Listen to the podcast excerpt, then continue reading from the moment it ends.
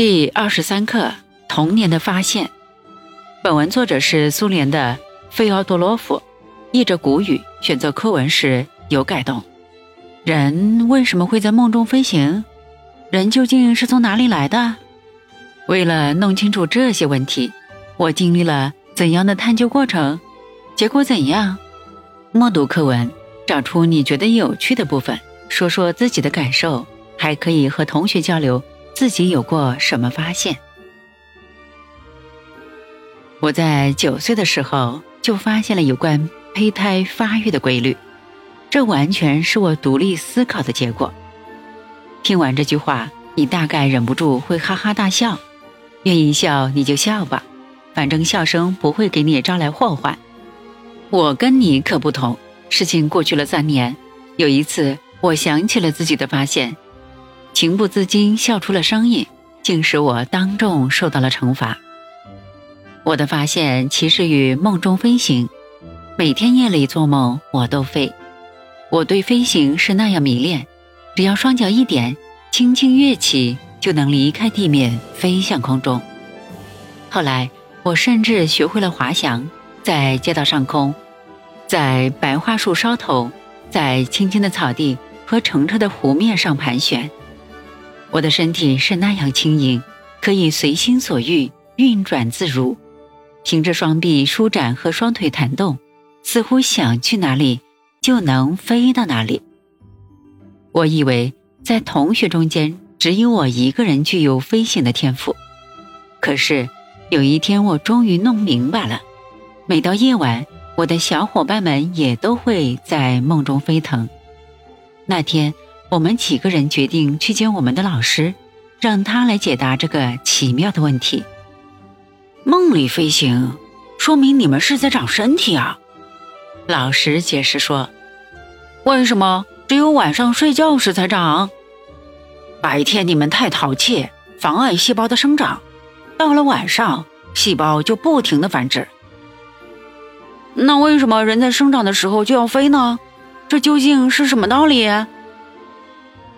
这是你们的细胞回想起了远古时代，那个时候人还是飞鸟。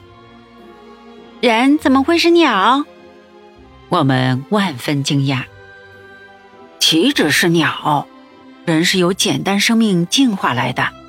最开始是草履虫，后来是鱼，是青蛙，是猴子。所有这些知识，等你们升入高年级，上课时。老师都会给你们讲解。高年级离我们是那样遥远，而飞行却仍在继续。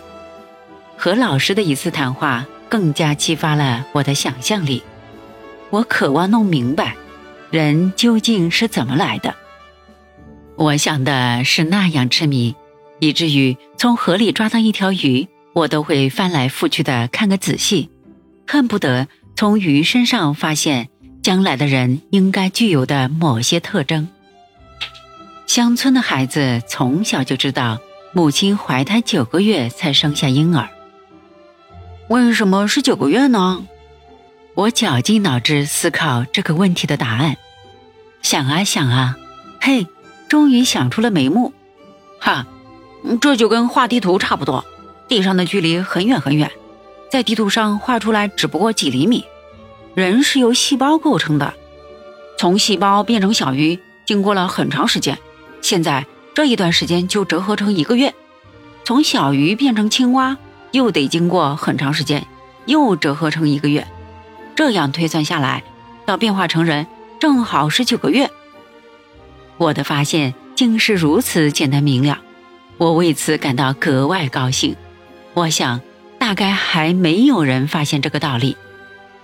又过了三四年，我上了六年级，老师开始给我们上生物课。有一次，年轻的女教师板着面孔，一本正经讲人的起源，讲人的发育和进化。这时候，我清清楚楚听见老师说：“有的科学家认为，母腹中的胎儿再现了从简单生命。”进化成人的过程。当时教室里安静的出奇，大家都默不作声。我忽然想起了自己的发现，情不自禁地笑出了声音。老师狠狠地瞪了我一眼：“菲亚多洛夫，你笑什么？再笑就从教室里出去。”奥尔加伊万诺夫娜，我我想起了自己的发现。教室里一阵笑声。奥尔加伊万诺夫娜气得脸色苍白，大步朝我走来。费亚多洛夫，你立刻从教室里出去！我的脸由于困窘和羞愧，一下子涨得通红。这时候我才意识到，老师误解了我的笑声，以为我的笑不怀好意。幸亏他没有容我解释，不然的话。同学们听见我说自己三年前就发现了进化论，还不笑他房顶。不过被轰出教室，站在外面，我倒想出了一条自我安慰的理由。我明白了，世界上的重大发现，有时还会给人带来被驱逐和被迫害的风险。